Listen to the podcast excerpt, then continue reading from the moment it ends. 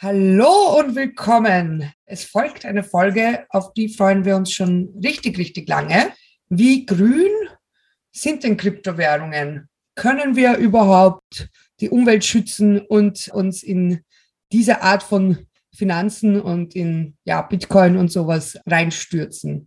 Mein Name ist Fredi, so wie die letzten 16 Folgen. Ich bin mit meinem Newbie-Kollegen Clemens da. Hallo Clemens. Hi. Und äh, unser heutiger Experte ist der Georg Bramishuber. Der war auch schon öfters da. Und der hat jemand mitgebracht, der sich damit richtig gut auskennt. Hallo Georg. Hallo Fredi, es freut mich, dich, Katharina, begrüßen zu dürfen. Äh, Katharina, du bist äh, für uns alle, was das Thema äh, Blockchain und Integration in den ja, in der Bankenwelt, im Finanz- und Kapitalmarkt geht für uns vielleicht gerade die Sprecherin und Botschafterin. Du bist Gründerin von Immutable Insights. Das ist ein Blockchain-Analysehaus, das jetzt von der BaFin, also von den deutschen Aufsichtsbehörden, sozusagen voll lizenzierter Manager ist, also Kryptomanager ist und ähm, vereinfacht gesprochen. Du bist Aufsichtsrätin, hast mehrere Mandate, auch bei Banken, aber auch vielleicht ganz spannend, du bist auch Aufsichtsrätin bei der Börse Stuttgart. Äh, die Börse Stuttgart ist ja eine echte Börse, die auch mit Krypto so richtig umgehen kann und Kryptoprodukte anbietet und man auch wirklich mit Kryptoprodukten auch dort handeln kann.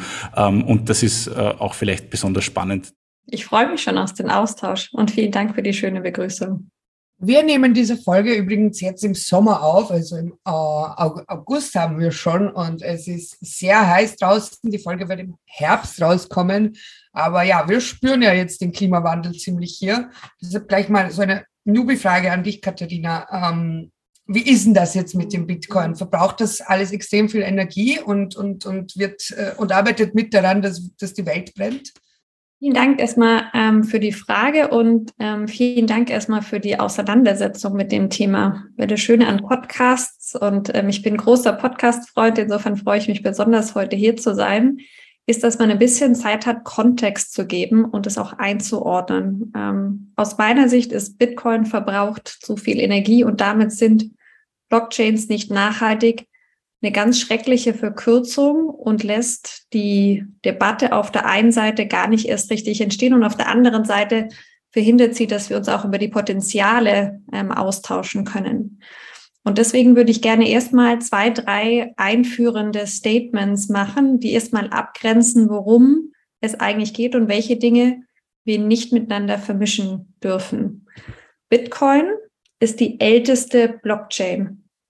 Es gibt über 800 Blockchains inzwischen und so ähnlich wie die älteste Dampflokomotive oder die, das erste Auto noch nicht mit dem Diesel und schon gar nicht mit dem Elektroauto im Jahr 2022 vergleichbar ist. So ähnlich ist Bitcoin als die Ur-Blockchain, die 2008 geschrieben ist und ähm, 13 Jahre sind in so einer technologisch dynamischen Welt einfach sehr, sehr lange, ähm, kann man nicht vergleichen, auch mit den jüngeren Blockchain-Konzepten heute.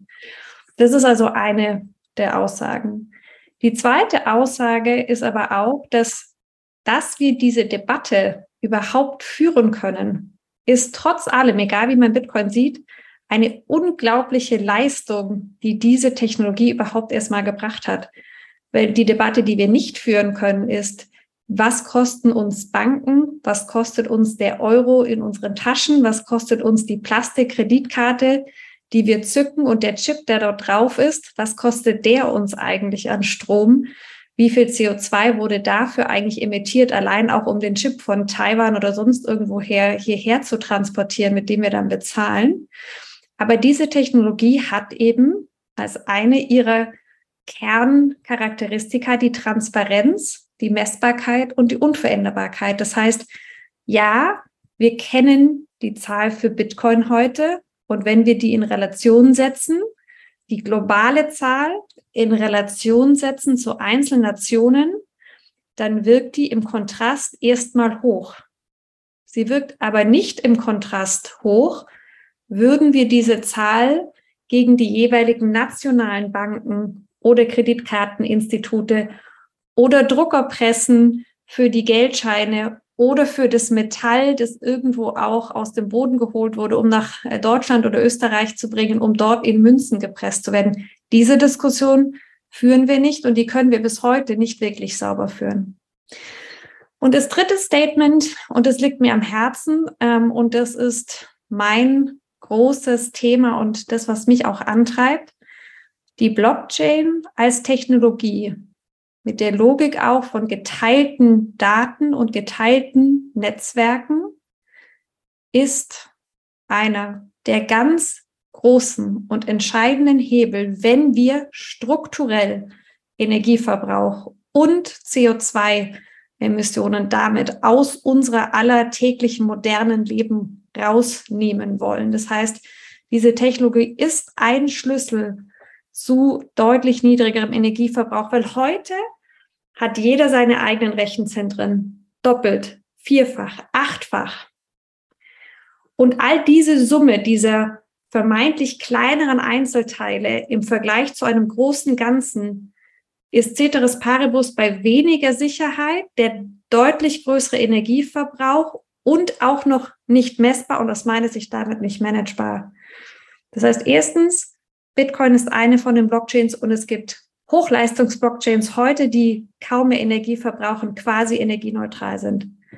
Zweite Aussage, Bitcoin macht etwas messbar, was früher nicht messbar war und ist im Vergleich dazu eigentlich gar nicht so schlecht. Und nochmal die dritte Aussage, Blockchain als Technologie ist einer der ähm, Hebel für nachhaltiges Wirtschaften, für wenig Energie und übrigens auch aus meiner Sicht deutlich mehr Opportunität für deutlich mehr Menschen ähm, in der Tokenökonomie und damit nicht nur nachhaltig nach E, sondern auch nachhaltig nach S und nach G. So viel mal Fredi, zum Einstieg, damit ihr euch vielleicht auch mal so ein bisschen ähm, äh, orientieren könnt an dem, wie ich in einer größeren Einordnung über das Thema nachdenke.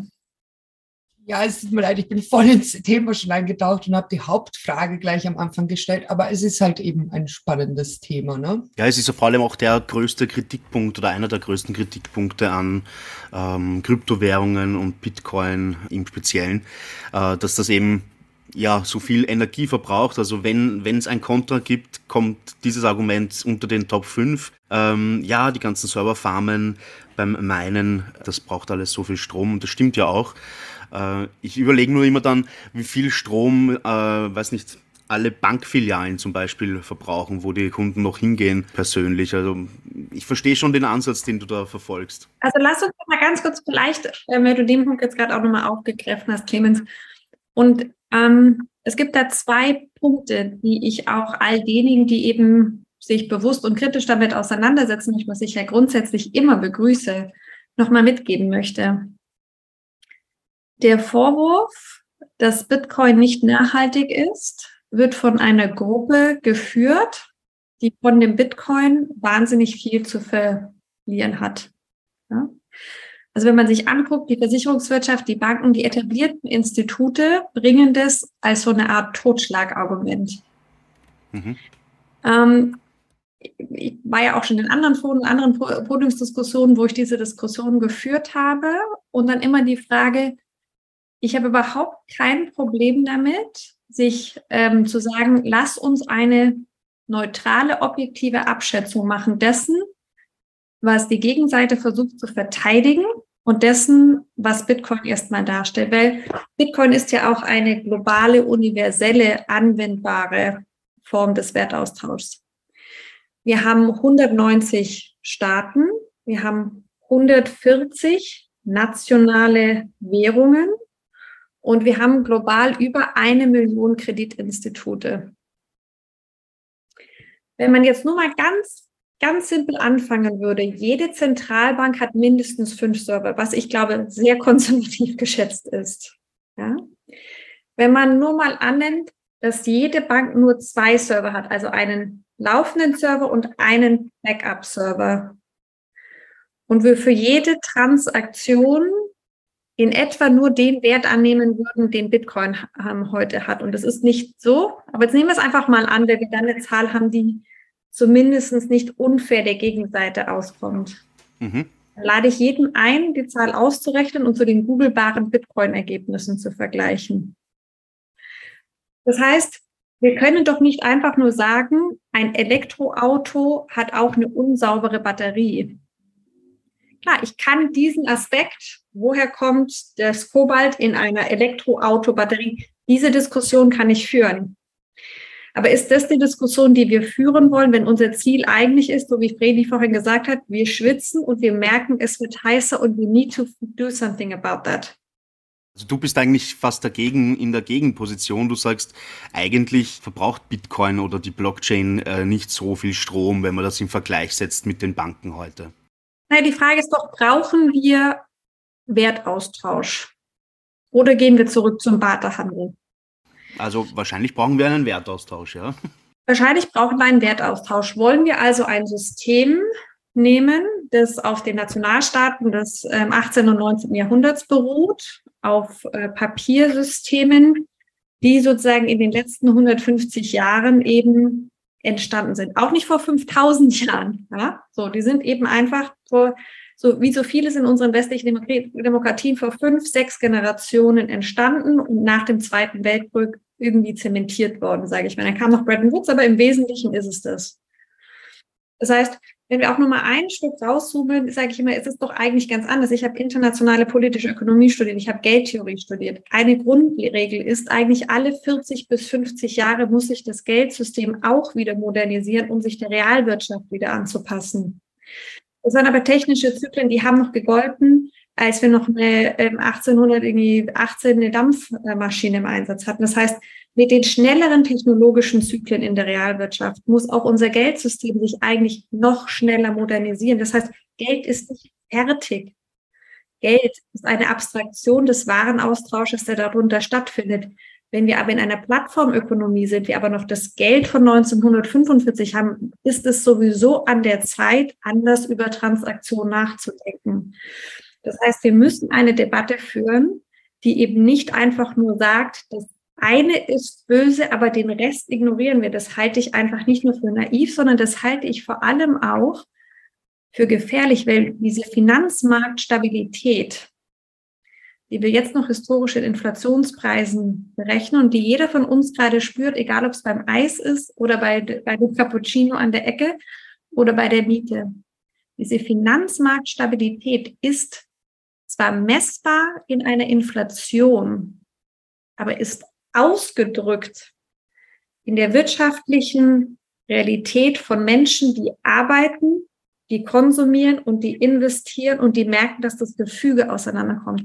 Und ich sage das nie aus einem anarchistischen oder bösen Impuls.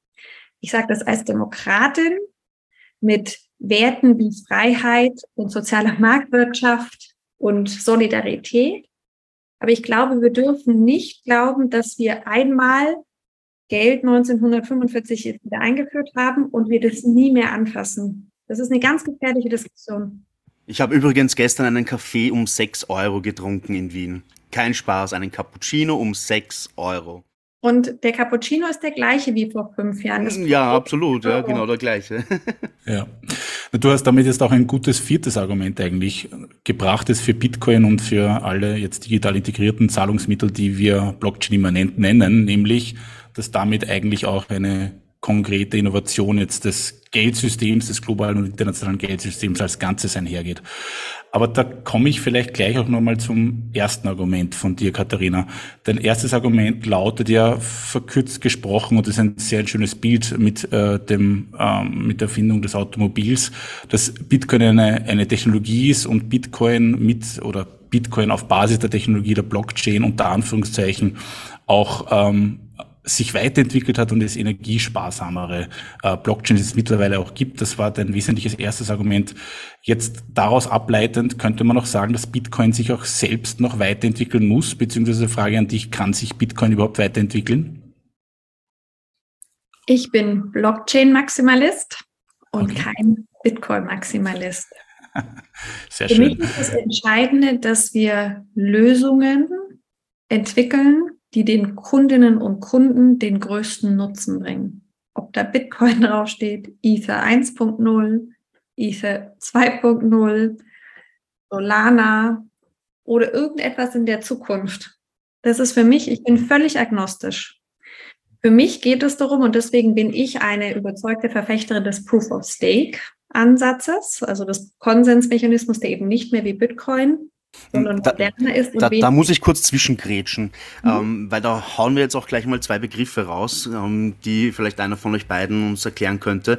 Äh, Proof of Stake und Proof of Work. Das sind ja zwei wesentliche ähm, Ansätze, die unterschieden werden bei Blockchains, richtig? Wie unterscheiden sich die genau? Proof of Work ist, wir alle spielen gegeneinander. Proof of Stake ist, wir spielen alle miteinander. Wir gegeneinander spielen haben wir alle Energie investiert und einer gewinnt. Bei Proof of Stake sagt, wir gehen in das gleiche Risiko, verlieren zusammen, teilen uns aber die Energie so auf, dass wir nur, dass wir jede Energie nutzen, die wir reinstecken. Bitcoin ist Proof of Work, Ethereum alt ist Proof of Work, Ethereum neu ist Proof of Stake. Also jetzt vereinfacht gesprochen, aber ich wollte es ja, ähm, ich wollte es jetzt ein bisschen untechnisch erklären. Man könnte auch sagen, Proof of Work ist, ist Arbeitsleistung, Arbeitseinsatz, ist Energieeinsatz. Und Proof of Stake ist die Aggregation und die Darstellung, dass man einen Anteil an etwas hat. Ähm, und sozusagen dieses Skin in the Game der Nachweis dafür ist, Validierungsleistungen zu erbringen. Aber darin vielleicht, Katharina, liegt auch, wenn wir da vielleicht ganz kurz in einem Nebensatz drüber reflektieren können, auch ein kleiner Kritikpunkt jetzt gegenüber Proof of Stake. Man könnte ja sagen, dass es zugrunde auf ein kapitalistisches System ist, Proof of Stake, weil es eher zur Aggregation von Kapital führt und diejenigen einen Mehrwert innerhalb von etwas, also einer Community oder eines Konsensusalgorithmus erbringen, die einen besonders hohen Stake haben, ähm, was ja bei Proof of Work so nicht der Fall wäre, zumindest vom Design her. Ist das ein Kritikpunkt jetzt rein aus zunächst einmal oberflächlich betrachtet kapitalistischer Perspektive ein richtiger und wichtiger? Oder würdest du das vor dem Hintergrund der Nachhaltigkeit und der äh, Energieressourcennutzung und der Innovation als letztrangig oder hinten anstellen? Also, ähm, für mich ist die Diskussion wieder im Kontext zu setzen. So ein bisschen wie die Einzeldiskussion Bitcoin gegen Rest der Welt. So genauso ist praktisch die Frage, was ist der bessere Ansatz? Es hat aus meiner Sicht drei Faktoren, die miteinander konkurrieren. Ich habe die Frage Sicherheit, ich habe die Frage Energieverbrauch oder Nachhaltigkeit und die Frage Skalierbarkeit. Ich bin überhaupt kein Fan von utopischen Systemen, die rein sind vermeintlich, ideologisch sauberer vermeintlich, aber sich in der Realität nicht bewahrheiten. Wenn wir uns de facto anschauen, wie hoch die Konzentration der sogenannten Wale, also derjenigen, die ganz viele Bitcoin haben, in der Bitcoin-Blockchain anschauen, im Vergleich zu dem Grad an Machtverschiebung oder vermeintlicher Anhäufung von Kapital in Proof-of-Stake-Netzwerken, gibt es keinen messbaren Unterschied. Und das heißt, de jure mag das so sein, de facto ist es aber nicht so. Während aber die Wale bei Proof of Stake Ceteris paribus, also im Vergleich zu den sonstig gleichbleibenden Bedingungen, deutlich mehr verlieren würden, halte ich das ökonomische Rational, dass einer, der viel an einer Proof of Stake Blockchain hat, warum sollte die dem Netzwerk schaden. Also dieses Skin in the Game halte ich für das rationale Verhalten von Akteurinnen viel wichtiger als die Frage, ob ich in einer mathematisch unwahrscheinlich erreichenden Grenzwahrscheinlichkeit mehr Sicherheit produziere. Auf gut Deutsch, so blöd ist niemand. Und ich glaube auch, und das ist ganz wichtig nochmal, Proof of Stake bietet niedrigere Einstiegsbarrieren. Heute einen Bitcoin zu meinen, ist eben nur möglich mit hochentwickelten Prozessoren, Servern und billiger Energie. Proof of Stake bietet eine super leichte, nicht limitierte Einstiegsbehörde, äh, Einstiegshürde jetzt oder in fünf Jahren. Ich glaube, Bitcoin lebt ein Stück weit von der Legacy-Ideologie, die es noch ganz am Anfang hatte. Nimm einfach deinen eigenen Rechner, meinen bisschen, sei Teil des Netzwerks. Es ist ein Märchen, das eine Story für den Anfang gegeben ist, das heute mit der Realität einfach nichts zu tun hat. Und nochmal zwei Punkte zu der Skalierbarkeit. Ein System, das alle acht bis zehn Minuten nur eine neue Transaktion aufnimmt, ist nett, aber nicht nutzbar für viele. Wollen wir also Nutzen schaffen für viele oder eine ähm, vermeintliche Sicherheit für wenige? Ich, ich halte das im, im Grundansatz eben einfach auch nicht für die Art von Tokenökonomie, an die ich glaube. Ich glaube an wirtschaftliche Teilhabe. Und ich glaube, dass Nachhaltigkeit eben auch bedeutet, wenn du Ceteris Paribus 99,9 Prozent weniger Energie verbrauchst, scheint mir das doch ein verdammt gutes Argument dafür zu sein, dass man sich dem technologischen Wandel öffnet. Absolut, das ist auch eine nette Geschichte, weil wenn man sich zurückversetzt in das Jahr 2009, 2010, 2011, es gab ja keine Handelsplätze und schwer irgendwoher Bitcoin zu bekommen. Daher war es ja notwendig, dass ja mit Mining originär, mit dem eigenen Laptop unter Anführungszeichen, mit dem eigenen PC, man Bitcoin durch Mining erlangen konnte. Und dadurch wurde das Bitcoin erst so richtig verkehrsgängig. Erst dann kamen ja die großen Plattformen und die Exchanges, die sich gebildet haben. Deswegen ist das auch Teil der Geschichte von Bitcoin, damit Bitcoin auch verkehrsgängig wurde und auch in der Breite auch dann die Anwendung gefunden hat. Das auf alle Fälle. Darf ich noch mal eine Lanze brechen, ähm, weil mir eben Proof of Stake so wirklich wichtig ist. Ja? Ähm, wenn man sich mal überlegt, welche Opportunitäten sich auch mal äh, durch Proof of Stake ergeben, die wir dann versuchen eben auch zu promoten. Ähm, du kannst mit Staking CO2 frei nachweisbar investieren.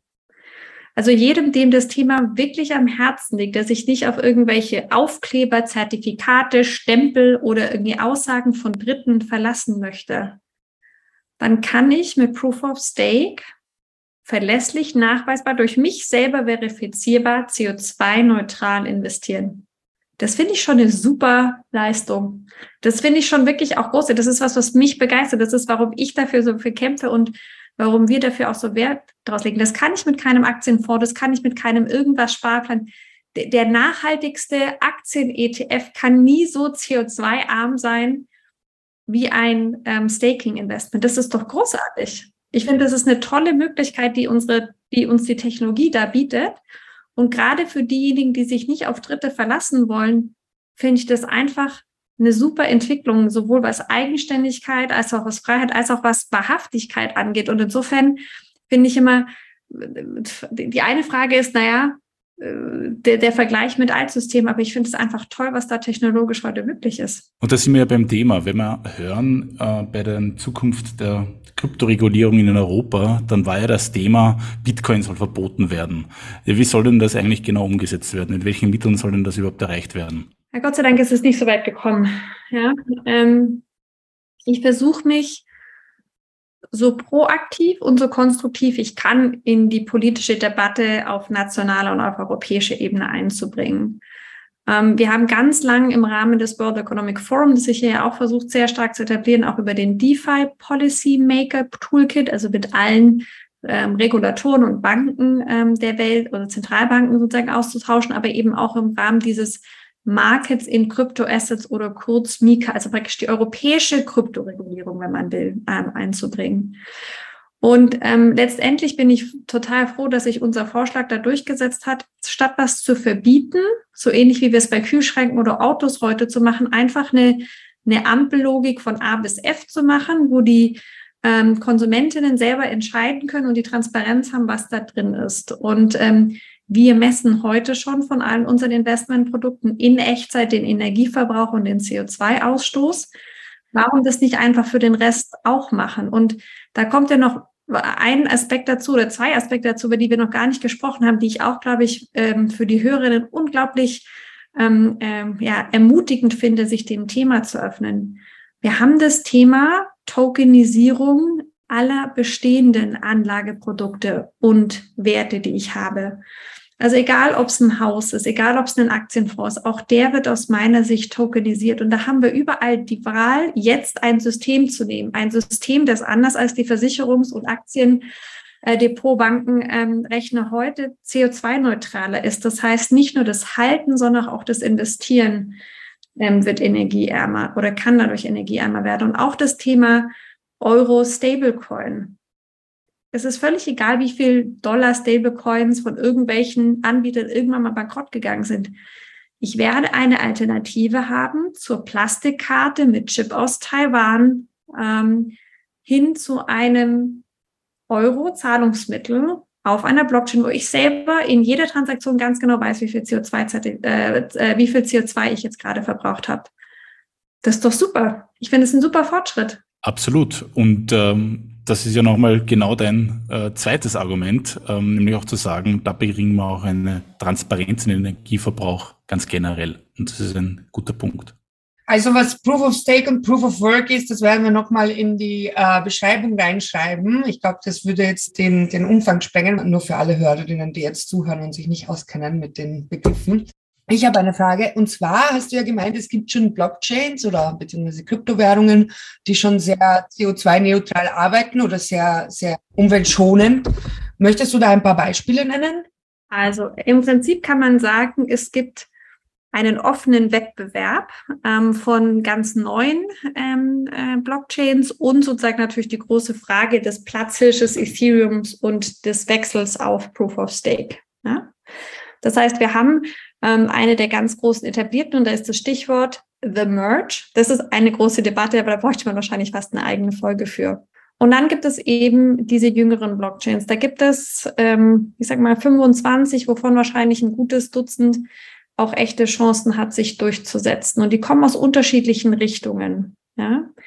Die meisten sind EVM-kompatibel, was nichts anderes bedeutet, als sie sind im Grunde genommen mit der Ethereum-Blockchain ähm, kompatibel. Das heißt, wenn ich eine Anwendung oder ein Programm oder eine Dienstleistung auf der einen Blockchain anwende, dann können das auch Menschen oder Maschinen, die zum Beispiel ETH halten, auf der Ethereum-Blockchain auch nutzen. Das ist ein ganz entscheidendes Feature. Also davor mit den Bitcoins kannst du, außer du nutzt sowas wie Red Bitcoin, auf Ethereum heute nichts machen. Bei diesen jüngeren Blockchains kreierst du eine Interoperabilität. Okay? Das heißt, Werte auf der einen haben einen Wert, weil sie nutzbar sind auf der anderen. Das heißt, die Summe dieser Blockchains, die dort entsteht, hilft sich in Summe mit der Fülle der Anwendungsmöglichkeiten. Das heißt, Bitcoin, sage ich manchmal, ist wie ein analoges Telefon. Da kann ich dich anrufen und wir können halt telefonieren. Die andere Welt, diese EVM-kompatible, miteinander in Verbindung stehende Welt, ist so die Welt des Smartphones. Da gehen ganz viele Apps auf einem Gerät. Ich kann telefonieren, ich kann WhatsApp machen, ich kann meine E-Mails machen, ich kann Messenger machen. Ich kann alles Mögliche machen und ich habe trotzdem nur ein Device. So ein bisschen ist die Logik bei diesen jüngeren Blockchains. Das heißt, man braucht auch gar nicht mehr so viele Nutzer auf einer neuen Blockchain, bevor man das Angebot der anderen nutzen kann. Aber das ist nur nochmal, warum da so ein Wettbewerb auch total gut ist. Ja? Und jetzt gibt es Blockchains, die fokussieren sich auf ganz viele kleine einzelne Transaktionen zum Beispiel das Celo-Netzwerk, bei dem auch die Deutsche Telekom groß eingestiegen ist, die sind als Netzwerk schon CO2-neutral und sind für Mikrozahlungen ähm, gemacht. Dann gibt es andere Blockchains, zum Beispiel, wo es darum geht, ähm, ähm, geistiges Eigentum, also IP-Rechte zu schützen von großen Dateien von Architekten, die irre großen Datenmengen haben oder Maschinenbauplänen oder so weiter, die ich für so eine 3D-Druckinfrastruktur im im wirklichen B2B, also große Industriekonzerne-Kontext brauche. Ja? Und dann gibt es sowas wie eine Q-Blockchain, die nach dem internationalen Wirtschaftsrecht etabliert ist, wo du also als Firma heute statt Papier die gleiche Qualität an Rechtssicherheit auf einer Blockchain bekommst, weil du dich eben auch deren Mediationsregeln unterwirfst. Oder es gibt sowas wie die Camino-Blockchain für die Reiseindustrie, die dieses Amadeus-System ersetzen soll. Oder es gibt eine Blockchain, die sich zum Ziel gesetzt hat, alle CO2-Zertifikate, die ja so ganz unterschiedlich sind, weltweit ähm, zu vertokenisieren und zu digitalisieren und aufzuzeigen. Das heißt, da entsteht auf einmal eine Möglichkeit, diese unterschiedlichen ähm, Ansprüche von den unterschiedlichen ähm, äh, Nutzerinnen und Nutzern eben dann auch aufzugreifen.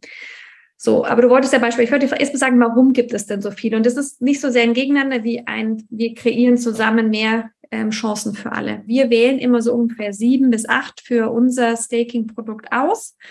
Ähm, aber in, in Summe schauen wir uns ungefähr 25 an. Ähm, und ähm, aus meiner Sicht ist äh, sozusagen da dieser Wettbewerb auch total zu begrüßen, weil es einfach ähm, die Möglichkeit bietet, die, das volle Umfang der Blockchain-Technologie auch für die unterschiedlichen Cases ähm, zu etablieren. Ist eben auch der schöne äh, Punkt. Manchmal fragt man äh, oder werde ich gefragt, äh, auch wieder verkürzt, ja, aber es gibt doch heute schon das Internet, warum brauchen wir das, was ich das immer das neue Internet nenne? Naja, weil es eben genau das ist, es gibt ein Internet und es gibt ganz viele Blockchains, die unterschiedliche Use Cases ermöglichen, was eben in sich immer mehr Wert schafft. Ja? Und ähm, ja, das ist sozusagen ein bisschen die Welt dieser jüngeren, neueren Blockchains. Gibt es da irgendwo eine Seite oder irgendwas, was du empfehlen könntest den Hörerinnen und Hörern, wo sie sich das anschauen können in Bezug auf äh, Umweltschonung oder so? Einen großen Shoutout an dieser Stelle an ähm, unsere geschätzten Partner und Freunde von Staking Rewards, die eine tolle Website ähm, ins Leben gerufen haben und unterhalten, wo sie all diese ähm, ähm, Staking-Blockchains und auch mit den aktuellen Zinsen und Beschreibungen und Historie ähm, und so weiter haben. Und das ist aus meiner Sicht ähm, eine, eine schöne, verlässliche Quelle, wo man sich da ähm, wirklich einfach zu nutzen, äh, gut sich da dem Thema annähern kann. Georg, möchtest du vielleicht kurz den Hörern sagen, was Staking nochmal im Detail ist? Kurz im Detail. Kurz im Detail. Ich möchte vielleicht einfach nochmal das aufgreifen, was die Katharina gesagt hat. Staking ist eine Form der Teilnahme an einem Konsensusalgorithmus ohne Energieeinsatz, nämlich durch die Tatsache, dass man einfach selbst Teil, vereinfacht gesprochen, des Netzwerkes ist, indem man den zugrunde liegenden Coin und Token selber als Stake unter Anführungszeichen zunächst einmal besitzt und für den Konsensusalgorithmus verwendet.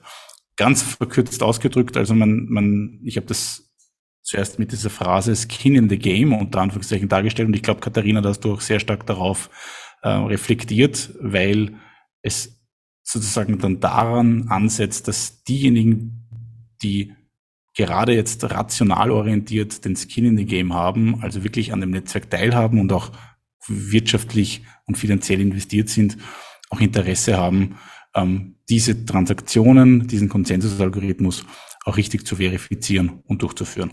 Also äh, vielleicht jetzt das nochmal verkürzt ausgedrückt zu Proof of Stake und warum ist es Proof of Stake in aller Munde, gerade wenn wir jetzt im Herbst ähm, über Proof of Stake sprechen, weil die zweitgrößte Chain Ethereum mit dem sogenannten Projekt Merge auf Staking Proof of Stake äh, umstellt auf von Proof of Work auf Proof of Stake und das Ganze sich unter dem Schlagwort ETH 2.0, also ETH die Abkürzung für Ethereum, versteckt. Das ist ähm, verkürzt und im Detail auch gleichzeitig die ganz kurze Erläuterung dazu. Darf ich ein Bild, ein untechnisches Bild anbieten? Untechnische Bilder darfst du immer reintun, bitte. Eine Blockchain ist wie eine digitale Infrastruktur, wie das, wie das Straßennetz der Zukunft. Ja? Ähm, du kannst heute in Europa in das Autobahnnetz von Polen investieren, in das Autobahnnetz ähm, in Österreich, Jasfinak ist es, glaube ich, ne? Ähm, und du kannst in das Autobahnnetz ähm, in Italien oder in Frankreich investieren. Ähm, dann würdest du als Kapitalgeber, wenn du das heute machst, ähm, einen Teil der dort erzielten Mautgebühren bekommen. Ja, du investierst in das Netz und dann fahren da Autos drauf, die zahlen Mautgebühr oder kaufen sich Vignetten. Und dieser Pool an Einnahmen wird dann an diejenigen, die das mitfinanziert haben, ausgeschüttet. Und die Idee bei Staking ist jetzt, wir teilen uns die Erträge, indem wir gemeinsam in die Infrastruktur der Blockchain investieren. Und deswegen ist Staking eben eine Art, Geld zu verdienen. Im Prinzip wie eine Dividende von der Asfinag. Nur, dass du eben volle Transparenz hast. Du weißt bei der Asfinag heute nicht genau, wie viele Autos auf welcher Autobahn fahren. Aber du weißt es eben in der Blockchain ganz genau. Und insofern ist es ein sehr offener und sehr transparenter Austausch darüber. Und das ähm, bietet eben besonders spannende Möglichkeiten hier in wenn man an die Blockchain als Technologie glaubt, in die Infrastruktur der Zukunft zu investieren. Sorry, wenn ich da jetzt noch bei dem Thema bleibe, weil ich glaube, dass das ähm, nicht uninteressant ist. Um das jetzt noch einmal greifbarer und aufs praktische Level zu holen. Ähm, ich kann staken, zum Beispiel bei einer Börse wie Binance oder anderen ähnlich großen. Und das bedeutet, ich habe zum Beispiel Ether in Ethereum äh, investiert und habe Ether als Coins. Und wenn ich das staken möchte, einen Teil davon, bedeutet das, ich habe eine Zeit lang keinen Zugriff darauf. Ist das richtig? Also bei den meisten Proof-of-Stake-Protokollen ist es so, dass man den Zugriff über die eigenen Coins während des Stakings eigentlich nie verliert. Also man staked vereinfacht gesprochen in seiner eigenen Wallet. Da muss man auch vielleicht nochmal ganz kurz unterscheiden zwischen den verschiedenen Geschäftsmodellen des Stakings von den verschiedenen Plattformen. Das sind Geschäftsmodelle, die eigentlich sowas wie eine zinstragende Veranlagung darstellen. Aber wenn wir von einer Teilnahme einem Konsensusalgorithmus sprechen, dann sprechen wir davon, dass jemand seine Coins nicht bei einem bei einer Plattform, bei einem Broker oder bei einer Exchange hat, sondern zunächst einmal in seiner Wallet und in dieser Wallet diese äh, Coins dem Staking vereinfacht gesprochen widmet. Und ähm, wirtschaftlich drückt sich das für den, ähm, für den Halter, für den Investor so aus, dass er nie unter Anführungszeichen die Verfügungsgewalt über seine Coins verliert und gleichzeitig diese sogenannten Staking Rewards oder Ausschüttungen, wie die Katharina gesagt hat, ähm, dann äh, über den äh, Zeitlauf erhält. Okay, Dankeschön für eure Erklärungen. Kommen wir wieder zum ähm, Green Topic zurück. Also wie grün können Kryptowährungen sein? Ich habe da noch eine Frage stehen, was steckt hinter ESG? Ich weiß äh, leider nicht einmal, was ESG als Abkürzung bedeutet. Ich habe davor, hab davor eine Frage, ich will nur, nur kurz, und zwar an euch beide, sowohl an Georg als auch an die Katharina. Wie weit ist denn die Politik? Also wir haben das jetzt ein bisschen betra betrachtet, wie ich das eben mitbekommen habe, jetzt im März oder im Februar, glaube ich, war das, ähm, diese Diskussion von den politischen Seiten aus war sehr einfach. Wie, wie stehen wir denn jetzt? Hat sich da seitdem viel verändert? Also es erwartet uns ja diese Mika, oder, äh, Georg? Ähm, wissen denn unsere Gesetzgeber und Gesetzgeberinnen jetzt, äh, dass das kein so ein einfaches Schwarz-Weiß-Thema ist? Also es hat am Ende des Tages eine Abstimmung gegeben, die im April oder Mai stattgefunden hat. Das war schlussendlich eine Abstimmung darüber, ob dieses sogenannte Bitcoin-Verbot in der Mika ähm, stattfinden soll oder implementiert werden soll. Aber was ist jetzt der aktuelle Stand eigentlich? Der aktuelle Stand ist zunächst einfach einmal nur, dass es eine politische Einigung noch im Juni gegeben hat unter der französischen Ratspräsidentschaft und jetzt der Gesetzgebungsprozess dahingehend vonstatten geht, dass diese politische Einigung jetzt verschriftlicht wird und in einem Verordnungstext veröffentlicht, der dann im europäischen Gesetzgebungsprozess dann ähm, irgendwann kurz vor Weihnachten dann, dann auch in den entsprechenden Gesetzblättern veröffentlicht wird, sodass ab dann diese sogenannte Mika als Verordnung in ganz Europa äh, gleichzeitig in Kraft tritt. Und was kann man damit, was kann man damit vielleicht einhergehend sagen? Und bitte, Katharina, ähm, du dann gerne im Detail oder auf die speziellen Details dann hinaus. Was nicht damit einhergeht, ist ein sogenanntes Bitcoin-Verbot. Und was damit jedenfalls einhergeht, ist sowas, dass wenn man an die, an den Kryptomarkt denkt, wir haben jetzt von Plattformen gesprochen und von den verschiedenen Dienstleistern, die hatten wir auch schon in mehreren Folgen, dann erfolgt eigentlich das erste Mal aus regulatorischer oder marktinfrastruktureller Perspektive eine Einordnung der Dienstleistungen als sozusagen aufsichtsrechtliche Einordnung. Ähm, das passiert mit den sogenannten Crypto Asset Service Providern. Das sind diese ganzen Dienstleister, die ganzen Exchanges, die in der Mika-Regulierung jetzt das erste Mal definiert werden. Das heißt, man könnte salopp formuliert sagen, Krypto ist damit nicht mehr unreguliert. Krypto wird damit reguliert, zumindest was die zentralisierten Dienstleistungen angeht. Aber Katharina, ich glaube, das ist einmal nur die große Überschrift. Im Detail dazu sicher mehr. Genau, also ähm, erstmal macht es das klar, genau, das ist, glaube ich, die wichtige Botschaft in alle. Ähm, es gibt damit Klarheit für Banken, für Anlegerinnen, für Firmen. Es ist jetzt klar, was die Spielregeln sind. Ob die den Leuten im Einzelnen gefallen oder nicht, ist ein ganz anderes Thema. Aber diese ganze Grauzonen-Thematik ist erstmal weg. Ja? Und ähm, der Gesetzgeber hat sich entschieden, es maximal breit zu regulieren. Ja, im Prinzip kann man sagen, bis auf NFTs ist alles, was du da machst, eine regulierte Aktivität, teilweise sogar mit bestimmten Obergrenzen.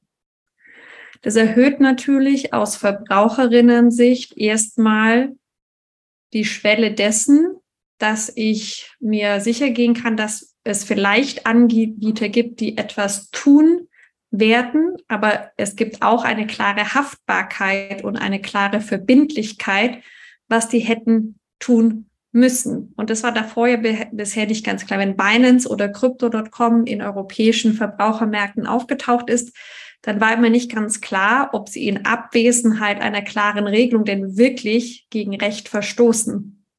Jetzt ist klar, sie verstoßen gegen Recht. Ähm, und was, glaube ich, auch nochmal wichtig ist, das bedeutet jetzt auch, dass wenn ich eine Geschäftsidee habe ja, für einen Token, ich dann eben entsprechend auch die Dienstleistungen eines Crypto Asset Service Providers brauche oder mir selber die Lizenz holen muss, damit ich ein legales Angebot schaffe. Ähm, also ähm, insofern ist es eigentlich so, man kann sagen, digitale Assets kommen raus aus der Legalität. Unternehmen haben jetzt Investitionssicherheit, weil sie wissen, worauf sie sich einstellen müssen.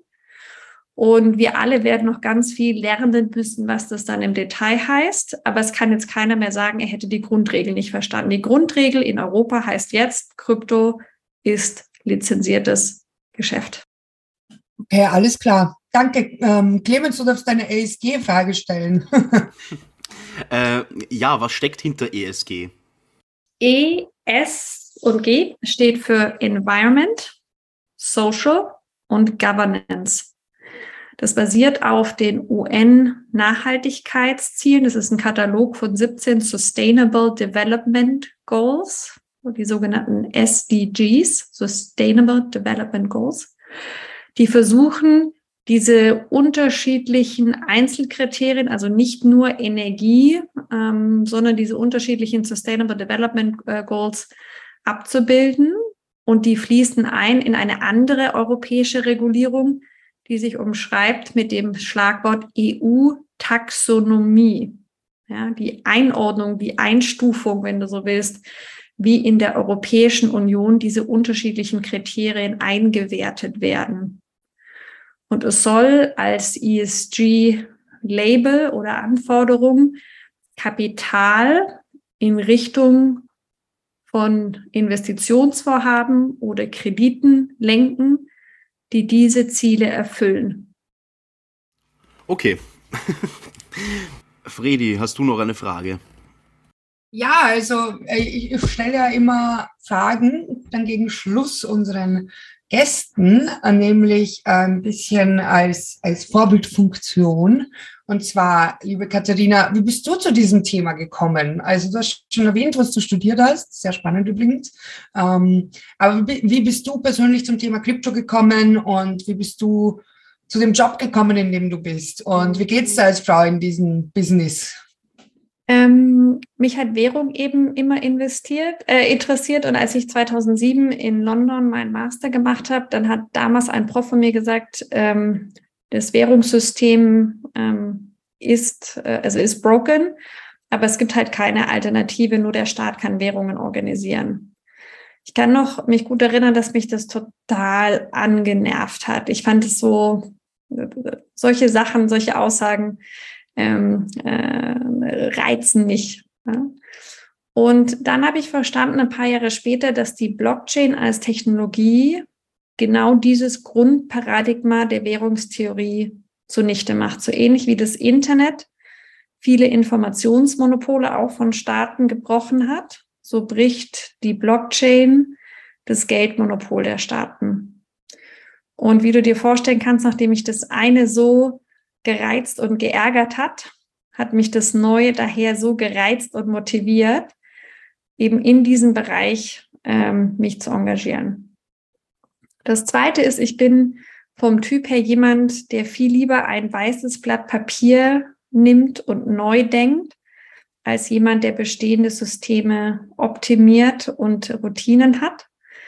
Und das dritte ist, ich habe hier einen hohen persönlichen Purpose. Ich glaube, das ist mit der Tokenökonomie die größte Chance unserer Generation, Wohlstand und Marktwirtschaft und Freiheit ähm, für viele in der Gesellschaft zu verbessern.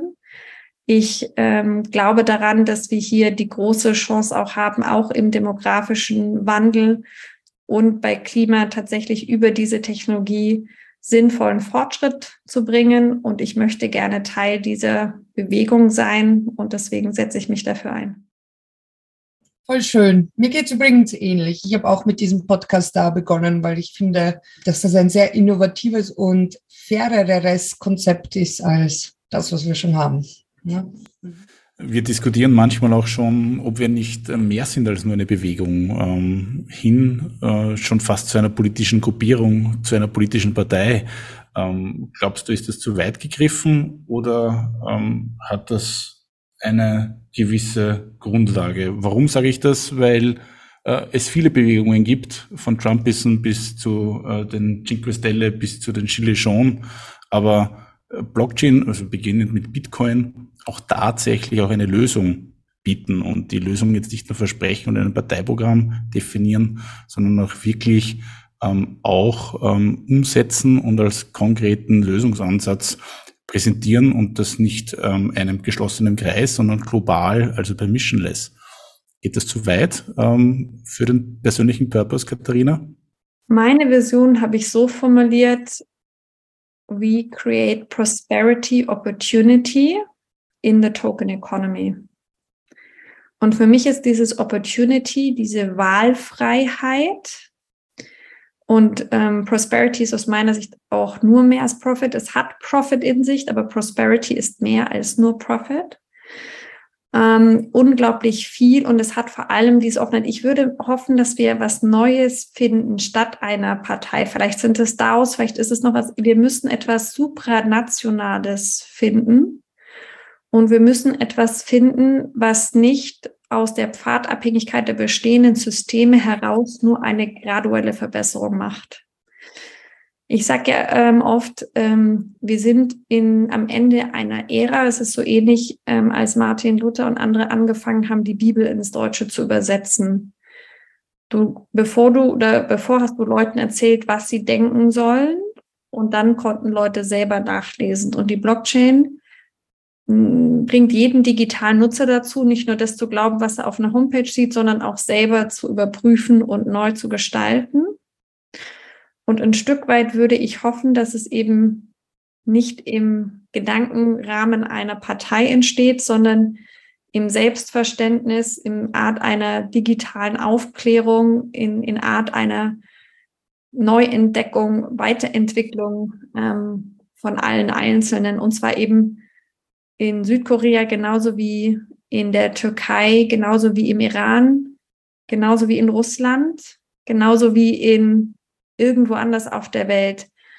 Ähm, und insofern würde ich fast hoffen, dass das noch zu kurz gegriffen ist, was du gerade vorgeschlagen hast. Ja, das war ja ein wunderbares, schon fast ähm, ideengeschichtliches Manifest. Super Schlussworte. Danke dir, liebe Katharina. Das war, wie gesagt, ein super schönes Schlusswort. Danke dir auch, Georg, für die wertvollen Insights. Es sind einige Wörter gefallen, die ein bisschen schwieriger sind. Die haben wir jetzt überflogen, aber keine Sorge, ihr findet in der Beschreibung der Folge wie immer alle Definitionen und Verweise und Quellen, ähm, genauso wie alle Links, die genannt worden sind.